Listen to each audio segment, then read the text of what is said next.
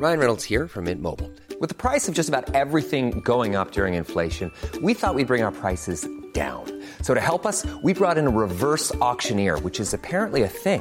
Mint Mobile unlimited premium wireless. Ready to get 30, 30, bit to get 30, bit to get 20, 20, 20, bit to get 20, 20, bit to get 15, 15, 15, 15 just 15 bucks a month. So, Give it a try at mintmobile.com slash switch.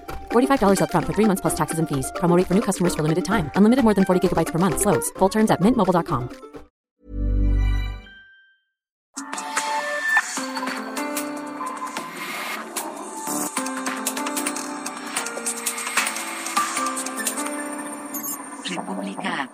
Con Alejandro Cacho. en el que se ha alcanzado una cifra superior, más de 25 mil contagios nuevos de coronavirus solo en las últimas 24 horas en México, a pesar de que las autoridades niegan que estamos ya en la cuarta ola de contagios. Saludos a quienes nos escuchan a través de la cadena nacional del Heraldo Radio en 75 ciudades de la República y 99 frecuencias de radio en el país. Lo mismo a quienes nos siguen por eh, radio y televisión en los Estados Unidos, en Houston, en eh, Austin, en Brownsville, en McAllen, en San Antonio, en San Diego, en Chicago, en Atlanta. Gracias a todos. También a quienes nos siguen por la televisión en el canal 10 de televisión abierta, en el 151 de Easy y el 151 de Total Play. También quienes, si usted tiene Star TV, nos puede ver en el 606 o en el 161 de Sky. Yo soy Alejandro Cacho y le pido me permita acompañarle la próxima hora donde quiera que se encuentre, si va manejando, si está en casa, si está en su negocio, en la oficina, porque le decía, hay información importante. El repunte de la pandemia sigue causando estragos en el mundo.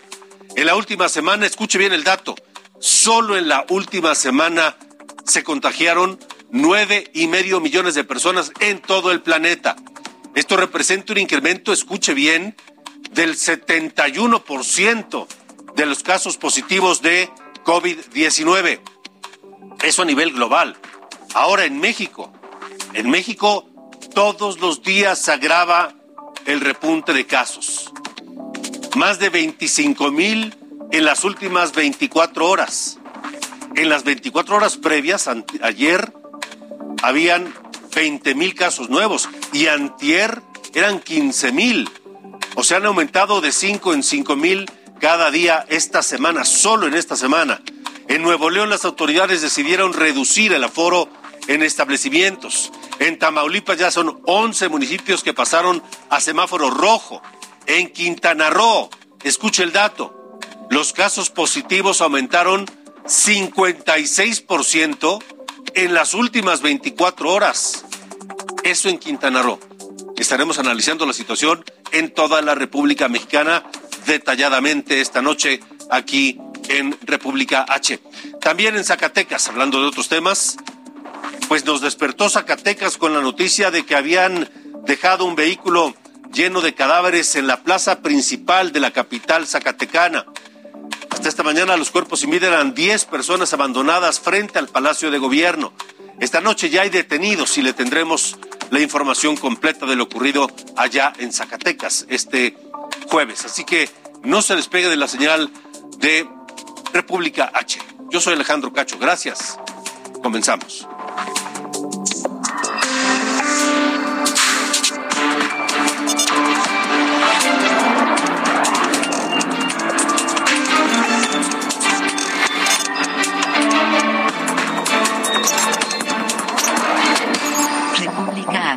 Con Alejandro Cacho.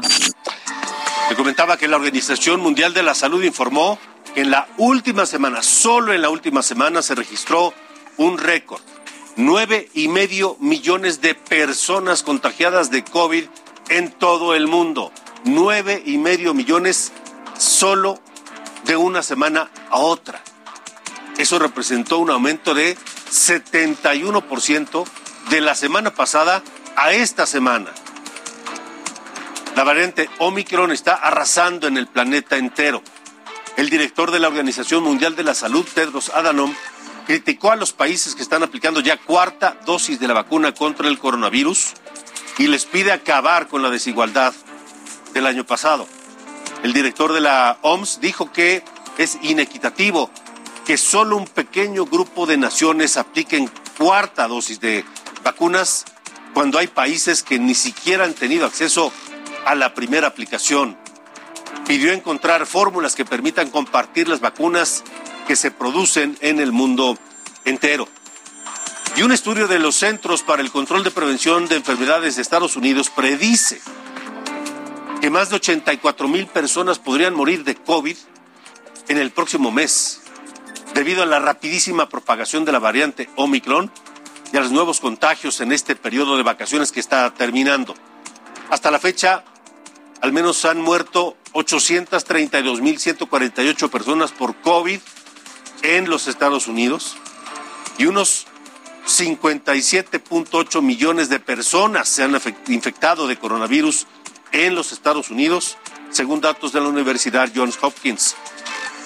Y ya que hablamos de Estados Unidos, el encargado del combate a la pandemia, el doctor prestigiadísimo Anthony Fauci, advirtió que más niños se contagiarán por coronavirus en los próximos días a consecuencia de lo altamente transmisible que resulta la variante Omicron. El Departamento de Salud y Servicios Humanos de los Estados Unidos informó que más de 3.100 niños se encuentran hospitalizados, de los cuales solo el día de hoy ingresaron al hospital. 400 ingresados hoy, 1.300 niños hospitalizados, todos contagiados por coronavirus. La entrevista en República H. Pero ¿cómo nos está golpeando en México? ¿Cómo debemos reaccionar? qué es lo que estamos viendo y qué podemos esperar. Le agradezco a la doctora Nora Martínez Gatica, ella es académica del Departamento de Salud Pública de la Facultad de Medicina de la UNAM, que nos acompaña esta noche. Doctora, gracias por estar aquí en República H. ¿Cómo están viendo ustedes, los científicos, los médicos, el comportamiento de esta nueva variable y cómo variante, la Omicron, y cómo nos está pues pegando a los mexicanos? Hola, muy buenas noches. Gracias por la invitación. La verdad es que es bastante preocupante la situación, pese a que nos han dicho que es una variante que causa síntomas más leves. Lo que se debe de evitar son los contagios. Entre más personas se contagien, más oportunidad de seguir mutando al virus le estamos dando. Entonces, lo que mencionaba acerca de la desigualdad en la adquisición de vacunas también es fundamental. Aunque algunos países podamos accesar a vacunas de refuerzo, no lo estamos haciendo al mismo tiempo.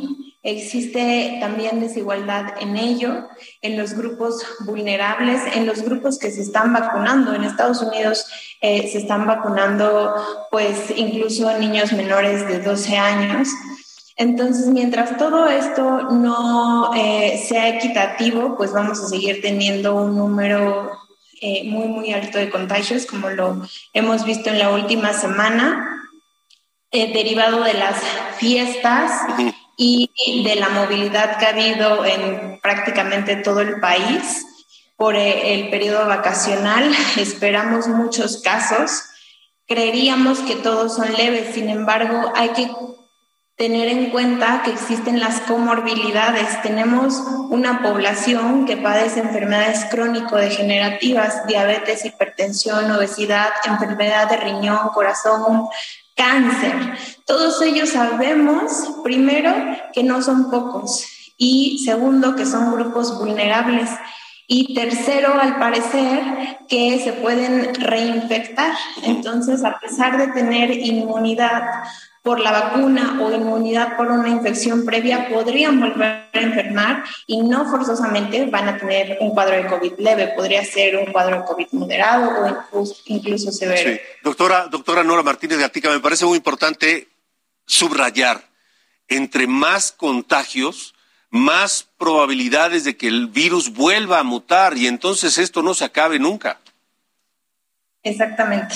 Es preocupante, es algo en lo que tenemos que ocuparnos. Es verdad que nuestras autoridades nos dictan medidas que tenemos que seguir, pero también tiene que ver mucho la conciencia social.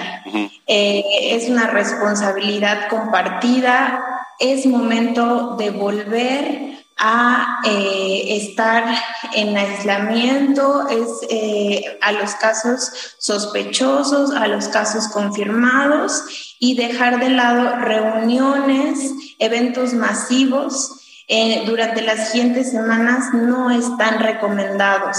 Entre más contagios haya, más posibilidad de mutaciones. Ahora, ¿qué hay de, de, de quienes se contagian, quienes tienen eh, algunos síntomas y quienes ya salieron de, la enfermedad, quienes se contagian y tienen algunos síntomas leves, eh, ¿cuáles son sus expectativas, por ejemplo? Bueno, sabemos que existe ya el síndrome post-COVID o COVID largo, también lo llaman. Eh, es desafortunado, no se tiene con precisión cuántas personas van a padecerlo. Las investigaciones dicen que 4 de 10 y van a tener que continuar con rehabilitación pulmonar, algunas personas incluso con medicamentos, lo cual implica pues un cambio en la vida de la persona. ¿Cuáles son esas secuelas? ¿Cuáles son esas secuelas del COVID largo? Disnea, sobre todo, esta sensación de jalar aire, esta sensación de no poder respirar bien o de agotarse con actividades que podemos hacer sin ningún esfuerzo, como bañarnos, en las escaleras. Entonces, eso puede provocar en algunas personas mucho cansancio, sofoco, y eso se llama disnea. Eso eh, forma parte del COVID largo, eh, pérdida de cabello, que no se pueda concentrar la persona, algunas personas quedan con tos crónica, eh, y algunas otras alteraciones. Las más comunes son esas. Ahora, ¿cuál es, eh, cuál la recomendación? Hay quien dice, a mí ya me dio, yo soy inmune, yo no tengo eh, mayor problema. O hay quien, digo, las, las reinfecciones son una realidad. ¿Qué, tanto riesgo hay de reinfección? Actualmente con Omicron el riesgo de infección es alto.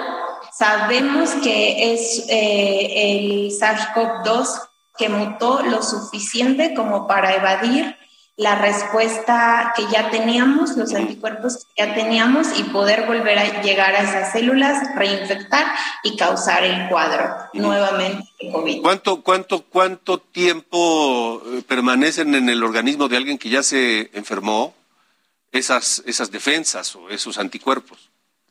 Lo que sabíamos hasta antes de Omicron es que iban, duraban al menos un año al menos un año en una persona sana, en una persona sin enfermedades crónico-degenerativas. Incluso había investigaciones alrededor del mundo que nos decían que la inmunidad eh, iba a ser de por vida. Sin embargo, ahora, desde hace seis semanas que conocemos Omicron, pues eh, cambió. Omicron logró eh, evadir la respuesta inmune y podrían venir nuevas cepas que igualmente evadan la respuesta inmune e, e incluso puedan ser más letales. Ahora, ¿qué hay de los niños? En México no están vacunando a los niños y estamos viendo que hoy los niños en distintos lugares del mundo están siendo pues afectados e incluso algunos hospitalizados por, por, por el coronavirus. Sí, definitivamente es todavía algo que tienen que considerar nuestras autoridades en el país, la vacunación a niños, ya que está probado que la vacuna de Pfizer es efectiva y segura para este grupo etario. Entonces, eh, tienen que contemplarlo para que lo puedan incorporar lo antes posible. Es verdad que a los niños, afortunadamente, eh, COVID tienen un cuadro leve de fiebre, eh, rinorrea, escurrimiento nasal eh, y muy pocos requieren hospitalización. Eso sí es real. Sin embargo, eh, pues no hay que tampoco exponerlos. Claro, eso, eso no implica que, que no sea necesario que se vacunen. Exactamente, siempre hay que apostar por la prevención, la medicina preventiva debe ser la base antes que la curativa. Ahora, eh, eh, doctora, em, estamos platicando con la doctora Nora Martínez Gatica, académica del Departamento de Salud Pública en la Facultad de Medicina de la UNAM. Em, ¿Hay alguna expectativa de cuánto puede durar esta ola de Omicron antes de que el virus vuelva a mutar? Bueno, esperamos que no mute. Las probabilidades, entre más contagios haya, pues aumentan de que mute. Sin embargo, si vemos el historial de cómo se han ido desarrollando las olas previas en nuestra población, son alrededor de ocho semanas hasta doce. Eh, lo que vimos en Sudáfrica fue que tuvo un nivel de contagio muy, muy acelerado hace casi seis semanas y luego empezó a descender también rápido, eh, más o menos seis, ocho semanas. Sin embargo, todas las poblaciones se comportan diferente.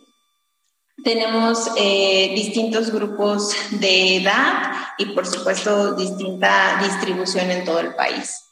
Entonces, podría ser, podría ser hasta tres meses, pero entre más rápido se controle y, se contengan los contagios, evidentemente ese tiempo se reduce. Exactamente. ¿Qué recomendaciones eh, a, la, a la gente esta noche, a quienes no se han contagiado, a quienes ya se contagiaron, a quienes están vacunados y que se creen que son inmunes? Creo que la recomendación en general es eh, en este momento evitar las aglomeraciones, evitar fiestas, evitar eventos masivos. No es momento. Eh, lo que ya conocemos que es efectivo, la sana distancia, el uso de cubrebocas es completamente obligatorio, a menos de que estemos en un espacio al aire libre o solos, podemos no utilizar eh, el cubrebocas. Sin embargo, si estamos conviviendo con otra persona, si estamos en espacios cerrados, requerimos un cubrebocas aunque estemos vacunados. Eso no importa. Y lo más importante, si se tienen síntomas, empezar el aislamiento, acudir a un servicio médico, no automedicarse y em, de esta manera podemos evitar más contagios. ¿Clases presenciales? Clases presenciales no sería lo más recomendado para justamente cortar cadenas de transmisión, a menos de que los lugares tengan filtros eh, muy, muy, muy estrictos, se podrían retomar. Si no, no es lo más recomendable. De acuerdo. Doctora Nora Martínez Gatica, muchas gracias por haber estado esta noche con nosotros. Muchas gracias. Gracias. Buenas noches. Es la doctora Martínez Gatica de la Universidad Nacional Autónoma de México. ¿Cómo están los contagios? Cómo van las defunciones en el país, en México, en las últimas 24 horas. Como le decía, antier hubo 15 mil casos, más de 15 mil. Anoche le estaba reportando más de 20 mil. Ponga atención a lo que nos va a decir Sara. Adelante.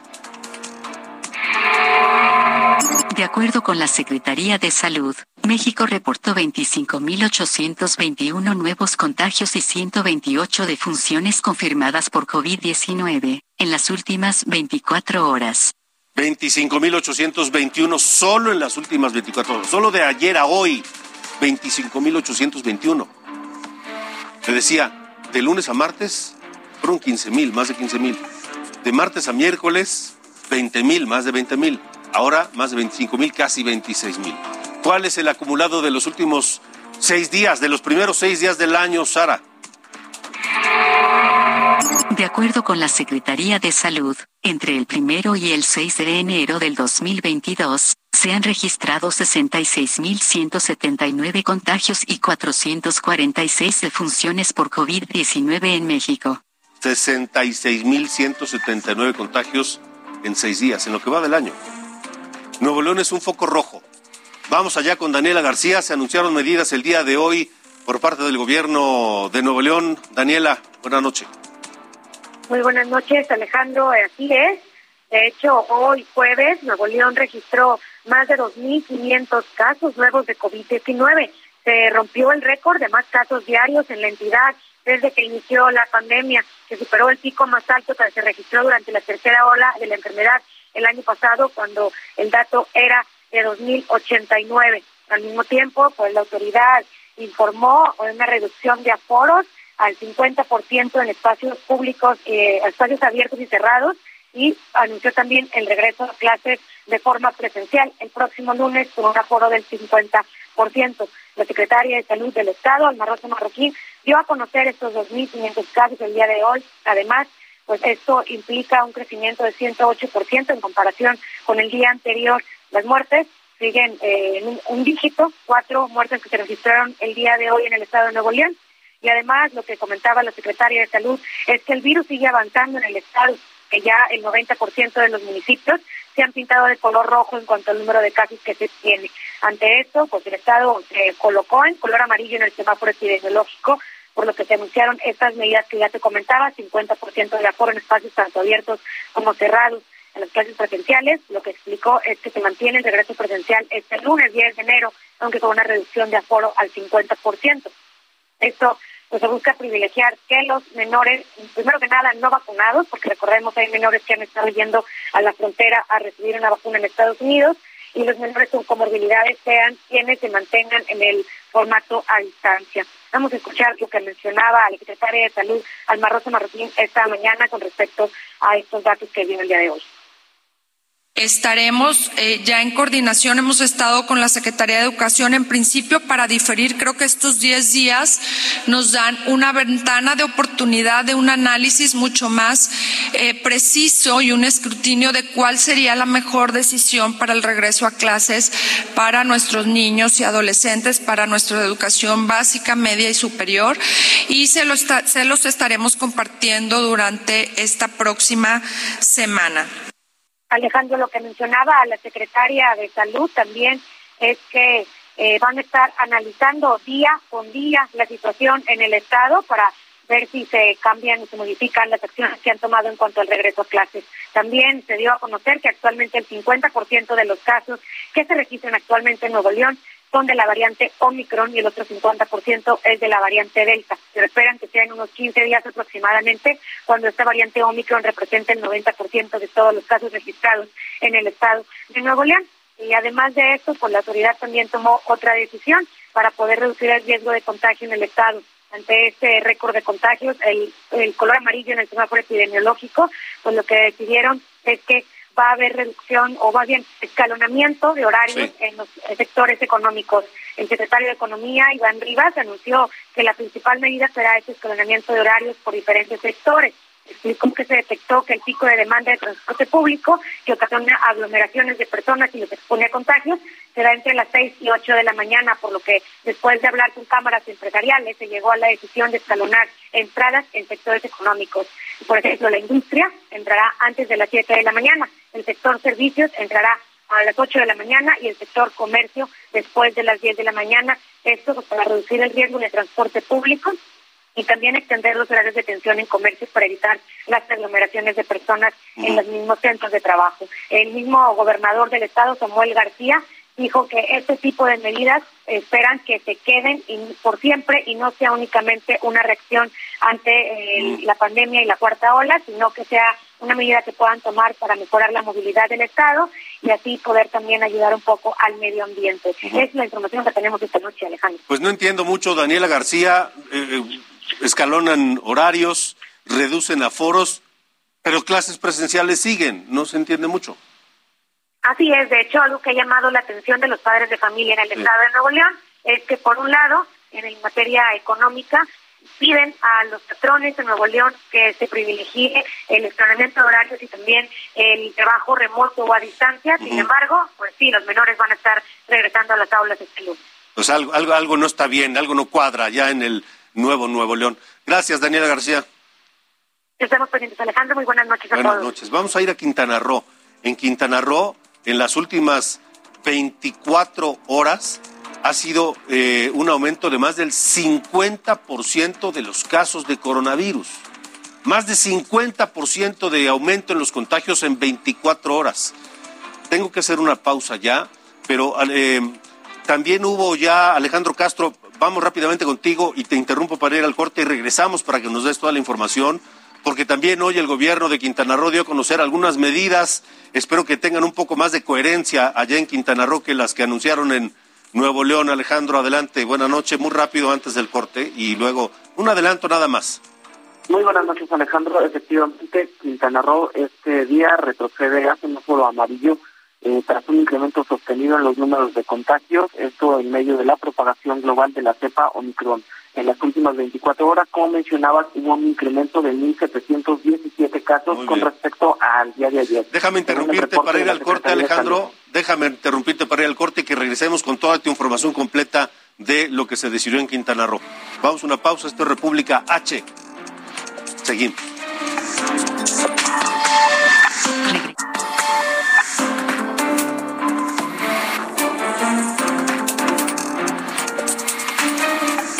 Quintana Roo, los centros turísticos eh, particularmente. Ryan Reynolds here from Mint Mobile. With the price of just about everything going up during inflation, we thought we'd bring our prices down. So to help us, we brought in a reverse auctioneer, which is apparently a thing. Mint Mobile unlimited premium wireless. Ready to get 30, 30, bit to get 30, bit to get 20, 20, 20, bit to get 20, 20, bit to get 15, 15, 15, 15 just 15 bucks a month. So, Give it a try at mintmobile.com/switch. slash $45 upfront for three months plus taxes and fees. Promo for new customers for limited time. Unlimited more than 40 gigabytes per month. Slows. Full terms at mintmobile.com. tienen una dificultad mayor de contagios, un nivel mayor de contagios. Le voy a mostrar una imagen de esta noche, de hace apenas unos minutos, en el aeropuerto de Puerto Vallarta. Este es el aeropuerto de Puerto Vallarta, repleto de gente. Así jamás vamos a terminar con los contagios. La imagen es, habla por sí misma. En, en el aeropuerto, en la terminal del, del aeropuerto hay, no sé, dos mil personas, dos mil quinientas personas en la terminal de Puerto Vallarta, en el aeropuerto de Puerto Vallarta. Y así esas, imágenes y esas aglomeraciones se repiten en muchos lugares. Por supuesto, en la Riviera Maya, en Cancún, en Isla Mujeres, en Playa del Carmen, etcétera. Ya veíamos en Puerto Vallarta, en Los Cabos, en Acapulco, Pareciera que en el fin de año todos nos relajamos y dijimos esto se acabó y ahora sí vamos a disfrutar. Alejandro Castro, las medidas que se anunciaron en, en Quintana Roo, 56% de aumento de, de contagios solo en 24 horas. Te escuchamos. Eso es, correcto, Alejandro. Eh, 56.8% de aumento con respecto al cúmulo de casos que de casos activos que ya había. Eh, tan solo del 5 al 6 de enero se registraron 1.717 nuevos casos. Este jueves el gobernador apenas hace unos, unos momentos, un poco más de una hora, informó que Quintana Roo retrocede a semáforo en amarillo en el semáforo epidemiológico, vaya, eh, a partir del próximo lunes. Esto quiere decir que los hoteles, cines, centros comerciales, restaurantes, tiendas departamentales y parques temáticos deberán reducir sus aforos al 60%. Los eventos y exposiciones al aire libre podrán tener 75% de ocupación, mientras que los que se realicen en lugares cerrados estarán al 50%. Los bares y discotecas, así como los centros nocturnos y cantinas, no están permitidos. Sin embargo, desde el 2020, eh, pues han, conseguido abrir bajo el concepto de restaurant bar, es decir, siguen operando de manera habitual. Eh, se restringe la movilidad nocturna y los horarios para cierre será hasta la una de la mañana. El gobernador informó que durante la temporada decembrina, vaya del 18 de diciembre al 2 de enero, hubo una cifra de alrededor de un millón cuatrocientos mil visitantes en Quintana Roo. Esto explica, digamos, un tanto lo que mencionabas al principio de la propagación del virus en este centro turístico. Cancún es la demarcación que concentra el mayor número de casos, con un aumento de 400.3%, perdón, con respecto a la semana anterior, seguido por Playa del Carmen con 257% de aumento en el número de casos. Alejandro, repítenos esos porcentajes de aumento de casos en la última semana, por favor. Para Cancún es 403% y para Playa del Carmen 257%. En la última semana, casos confirmados de coronavirus. Es correcto. Alejandro Castro, gracias por la información. Muchas gracias a ti. Un saludo al auditorio. Así la situación en Quintana Roo. Ahora en Tamaulipas. En Tamaulipas, 11 municipios regresan el semáforo rojo. Hay aumento de contagios también por COVID-19. En solo un día el número de casos confirmados fue de más de 400. Vamos contigo, Carlos Juárez. Tienes los detalles. Adelante. Hola, ¿qué tal Alejandro? Muy buenas noches, qué gusto saludarte a ti y a todo tu territorio. Te comento que efectivamente los casos de coronavirus han incrementado de manera importante en el estado de Tamaulipas.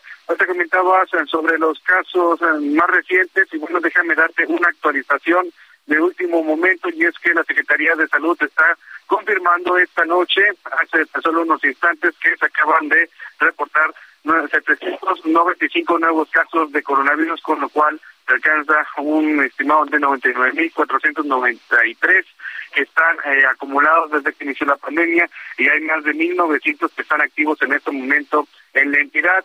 Los municipios con el mayor número de casos son Matamoros, con más del 50% de estos casos, así luego le sigue Tampico y de ahí otras ciudades como Ciudad Victoria, Reynosa y Nuevo Laredo. Déjame comentarte, Alejandro, que hace también unos instantes la secretaria de Salud, Gloria Molina Gamboa, reconoció que más del 50% de los casos de coronavirus activos esta noche pueden ser de la variante de Omicron. Manifestó que es preocupante debido a que se está incrementando demasiado el número de casos. Pasamos de 100 a 300, luego 400 y esta noche se reportan 795. Hay que mencionar, Alejandro, también que afortunadamente la hospitalización se encuentra en apenas el 16% de todas las camas que están disponibles en la entidad para recibir a pacientes con coronavirus. Lo que también eh, llama la atención es que son muy pocas las defunciones que se están reportando. Esta noche apenas son seis defunciones las que se reportaron de este por lo que viene siendo las complicaciones de COVID-19. Alejandro, lo que sí preocupa es que no va a haber un regreso a clases, a menos hasta que no empiecen a bajar nuevamente los contagios de coronavirus y también destacar que los niños no están vacunados y tampoco los maestros. Este es mi reporte desde Tamaulipas, Alejandro. Carlos, repítenos el número de contagios de las últimas 24 horas, ¿700 qué? 795 casos es el reporte, el último que emitió la Secretaría de Salud hace tan solo unos minutos, de los cuales te, comento, la Secretaria de Salud, Gloria Molina Gamboa, reconoce que más del 50% probablemente son, con la variante Omicron. Ahora, Carlos, ¿cuántos, ¿cuántos eran ¿Cuántos, ¿Cuántos fueron los contagios anteriores? Porque, es decir, más o menos en porcentaje, ¿cuánto aumentaron de un día para otro?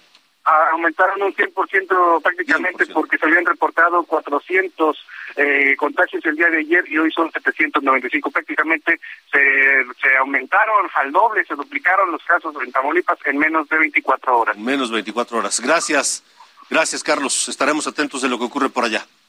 Estamos muy atentos, muy buenas noches, Alejandro. Hasta luego, buenas noches. Y esta misma noche, Carlos Joaquín González, el gobernador de Quintana Roo, hizo este anuncio. Es información de hace apenas unos minutos. Que debemos tener como consideración relevante con el color amarillo del semáforo. El rebrote mundial se explica debido a que algunos segmentos de la población no se han vacunado por el relajamiento de las medidas preventivas sanitarias y por la alta transmisibilidad de la variante Omicron. Quintana Roo no es la excepción. Sabíamos, y lo dijimos, que la temporada decembrina y la alta tasa de contagios registrada en otras partes del mundo por esta variante tendrían un impacto en nuestra entidad. Hoy es lo que acaba de anunciar Carlos Joaquín González, gobernador de Quintana Roo, regresa a Quintana Roo a semáforo amarillo. ¿Qué pasa en Colima? ¿Cómo se han comportado los casos en las últimas 24 horas? El aumento también es importante, de acuerdo a los eh, datos que tenemos. 71% de aumento de casos en Colima en las últimas 24 horas. 150 nuevos casos, pero respecto a los fallecimientos, afortunadamente no ha habido ninguno en Colima en los últimos 23 días. Ahora, vamos a Durango. Allá, 255 contagios nuevos en las últimas 24 horas, representa un 20%, casi 21% de aumento eh, de un día para otro y se reportan en las últimas 24 horas la muerte de una persona en Durango.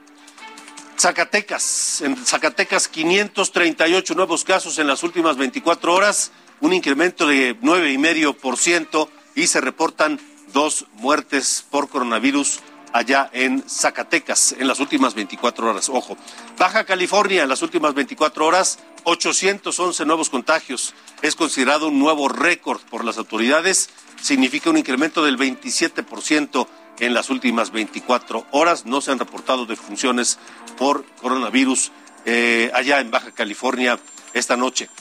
Y ya que hablamos de Baja California, los establecimientos comerciales deberán solicitar a sus clientes o comensales, a sus trabajadores y proveedores un comprobante de vacunación. Esto como parte de los lineamientos que emitió el Comité Científico Estatal ante el riesgo que representa la variante Omicron en Baja California. Pero en Baja California Sur hay 5.411 nuevos casos en las últimas 24 horas. 5.411 nuevos contagios en las últimas 24 horas, 18% de aumento solo en un día y cuatro muertes en Baja California Sur. El gobernador de ese estado, Víctor Castro Cosío, y su esposa resultaron positivos a la prueba de COVID, según se informó a través de Twitter, informó el gobernador Víctor Castro que eh, pues han resultado positivo y que se encuentran en, eh, bien y en su casa siguiendo las indicaciones médicas y que desde su casa estará continuando con su trabajo, es lo que dijo el gobernador de Baja California Sur en este día. Y la vacunación para maestros en México será reprogramada. ¿Por qué? Porque pues hubo un retraso por la, a la llegada del embarque de vacunas moderna que ofreció el laboratorio para los maestros mexicanos y que no se podrá iniciar el 8 de enero, es decir, este próximo sábado como se tenía contemplado. El retraso se debe a las condiciones climáticas en los Estados Unidos y por ello se anunciará una nueva fecha para la vacunación de los maestros en México.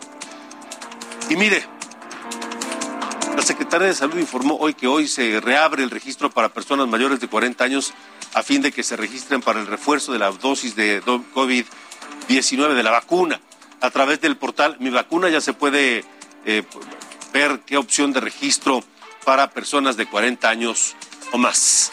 El Politécnico Nacional volverá a clases presenciales el 31 de enero de manera segura, respetando las disposiciones de la Secretaría de Salud y de la SEP, con base al programa escalonado de eh, clases.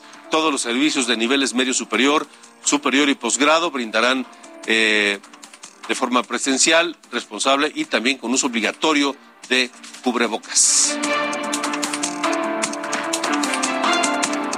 Hace unos días el secretario de Salud insinuó en la conferencia matutina que el desabasto de medicamentos era responsabilidad de los médicos.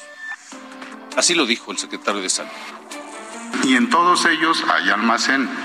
Y en todos ellos hay situaciones de ese tipo que se tienen que asegurar que los médicos, y estoy diciéndolo puntualmente porque cada rato lo, encuentro, los médicos son los que manejan ese eslabón, esa unión, esa pieza, de que ellos dicen no hay y saben que hay. Y todavía dicen eh, no le, no le mandes la receta a fulano tal porque él sí la va a pagar, es decir, la va a pagar el paciente. La entrevista en República H. O sea, lo que dice el secretario de Salud es que los médicos, eso dice el secretario de Salud, se roban los medicamentos, los niegan sabiendo que existen para venderlos por fuera. Eso provocó ya, eh, por supuesto, la inconformidad, la protesta de eh, algunos eh, grupos de médicos. Por supuesto, esta noche le agradezco al doctor Gad Gamed Zavala, él es presidente de la Federación de Asociaciones y Colegios de Médicos de México, que platique con nosotros sobre, sobre su posición ante lo que dijo el secretario de Salud. Doctor, gracias por estar aquí. Buenas noches.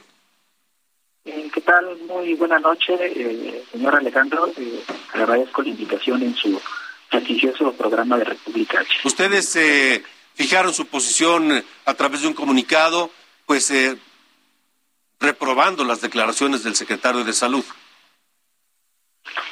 Y eh, nosotros, eh, como gremio, en este caso yo represento la especialidad de medicina familiar, pero eh, nosotros hemos trabajado en equipo con el resto de las especialidades del país, pediatría, medicina interna, para algunos, prácticamente todas las especialidades que representan al país, y hemos realizado una serie de documentos, posturas, todas ellas en el contexto y marco de la pandemia, eh, tomando como premisa las diferentes vicisitudes que han surgido eh, derivadas de la misma.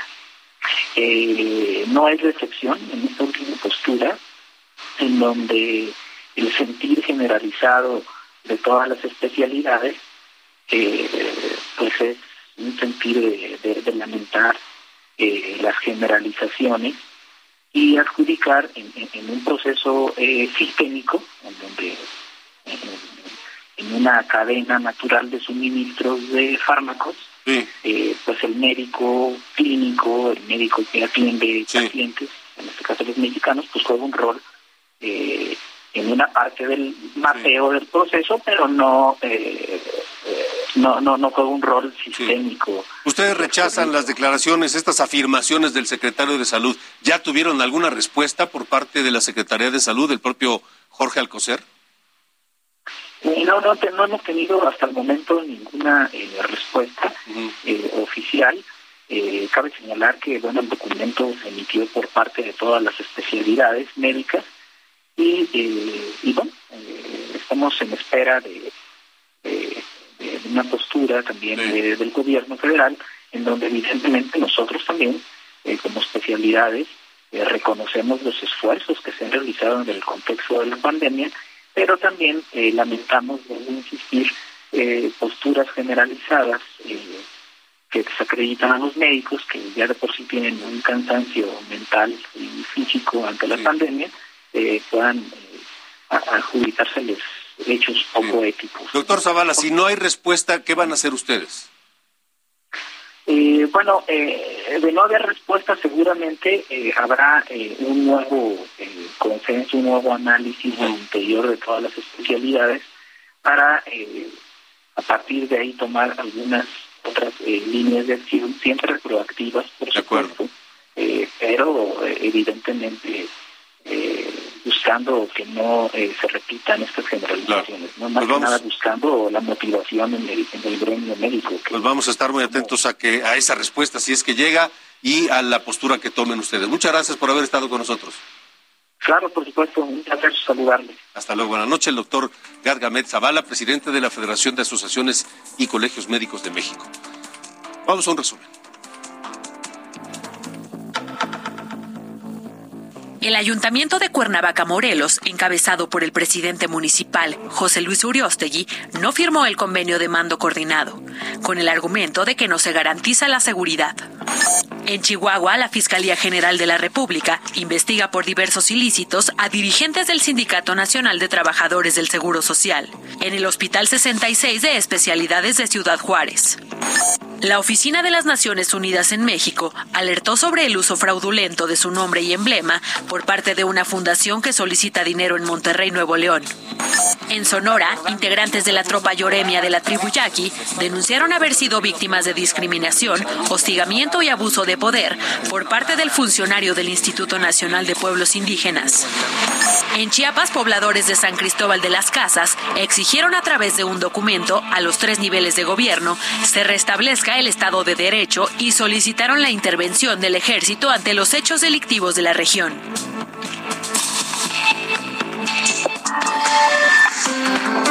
Zacatecas, en República H. Nos despertamos hoy con un macabro, una macabra noticia. Diez cuerpos en una camioneta abandonados en la plaza principal de la ciudad de Zacatecas. Vamos esta noche con nuestra compañera Estefanía Herrera porque ese fue el primer hecho y hay hubo hubo otras otras cosas en torno a esto mismo. Estefanía, adelante. Alejandro, buenas noches. Pues para informarte que durante esta mañana pues dejaron abandonados 10 cuerpos sin vida en la plancha de la Plaza de Armas de Zacatecas, misma que se encuentra ubicada frente al Palacio de Gobierno del Estado, en el centro histórico de la capital zacatecana. En una camioneta tipo sub este, que esto fue la primera información que nos brindaron eh, en la mañana. Alrededor de las 5 de la mañana informó el, David, el gobernador David Monreal que sucedieron los hechos cuando él posteriormente se trasladó al lugar frente al Palacio de Gobierno a enviar un videomensaje en donde aseguró que todos estos hechos de violencia e inseguridad que aún prevalecen en el Estado se mantienen en coordinación entre las instancias correspondientes. Pero reitero que el nivel de descomposición social que hasta el momento se tiene es gracias a una herencia maldita y que es producto de la desigualdad y la justicia del modelo político neoliberal de casi 40 años. Pero vamos a ver lo que dice el mandatario estatal. Lo he dicho. Lo que nosotros estamos ahora y lo que recibimos fue una herencia maldita. El tema de la inseguridad es el tema de temas Y sigo sosteniendo, la inseguridad dejó de ser un asunto de Estado para ser un asunto de todos.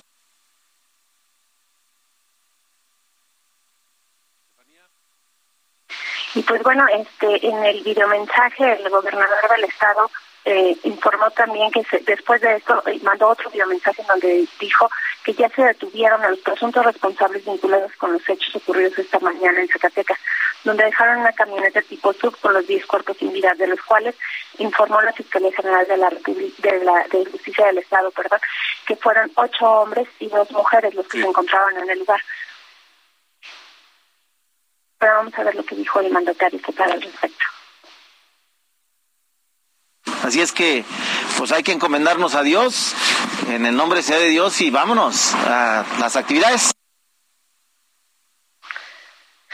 Pues bueno, este, esto fue lo que lo que sucedió en, Zacatecas y pues bueno, vamos a eh, cabe destacar que este tipo de hechos este eh, dice el gobernador del estado que pues es un operativo es gracias al operativo que denominado Zacatecas 2 que ha arrojado una baja en el comportamiento delictivo particularmente en homicidios y secuestros. Indicó que la investigación no proporciona más investigación información de la gracias Estefanía. Muchas gracias por la información.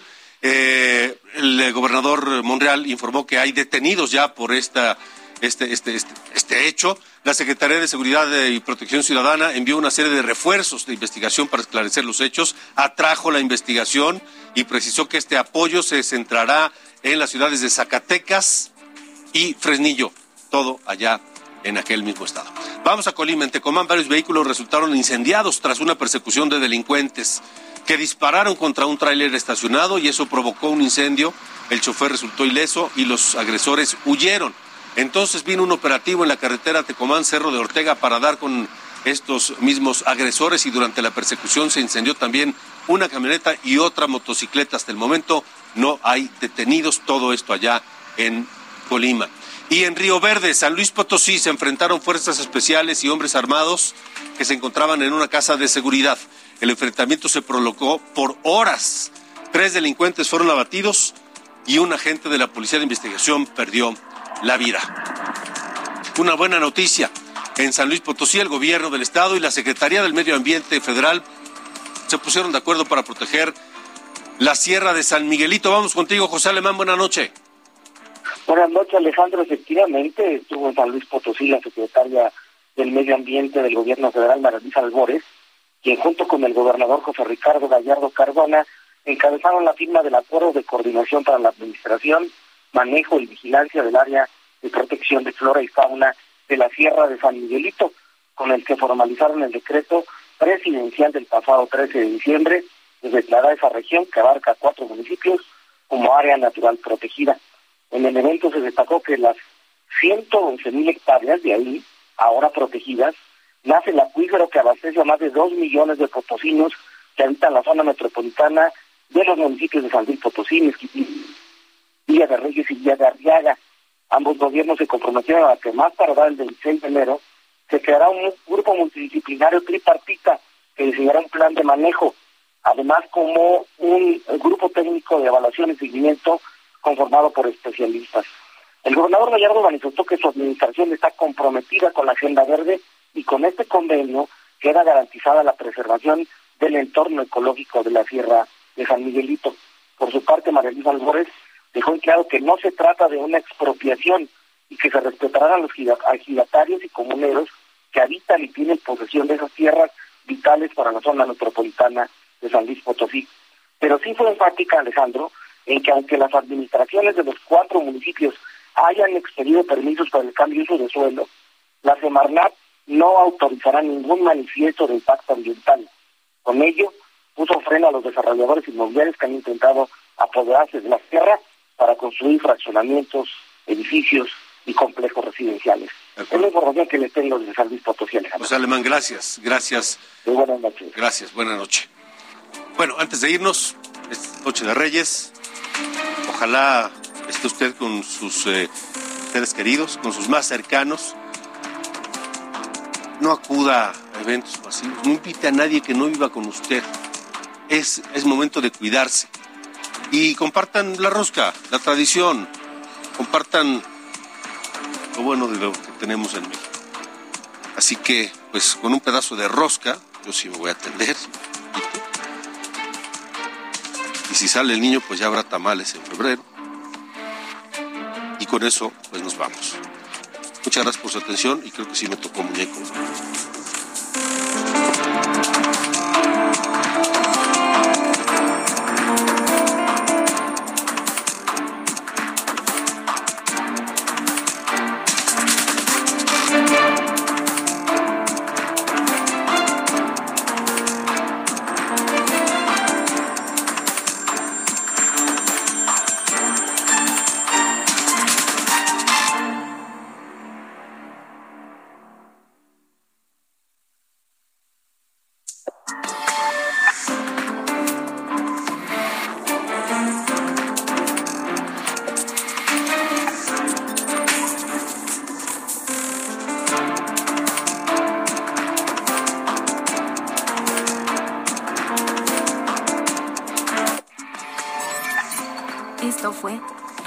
República H con Alejandro Cacho.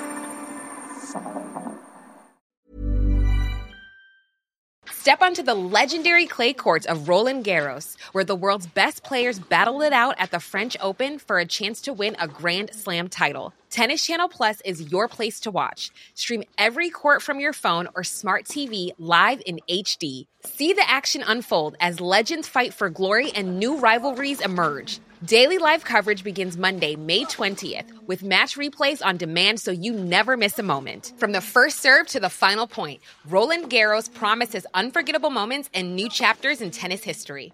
Stream now with Tennis Channel Plus to be there when it happens.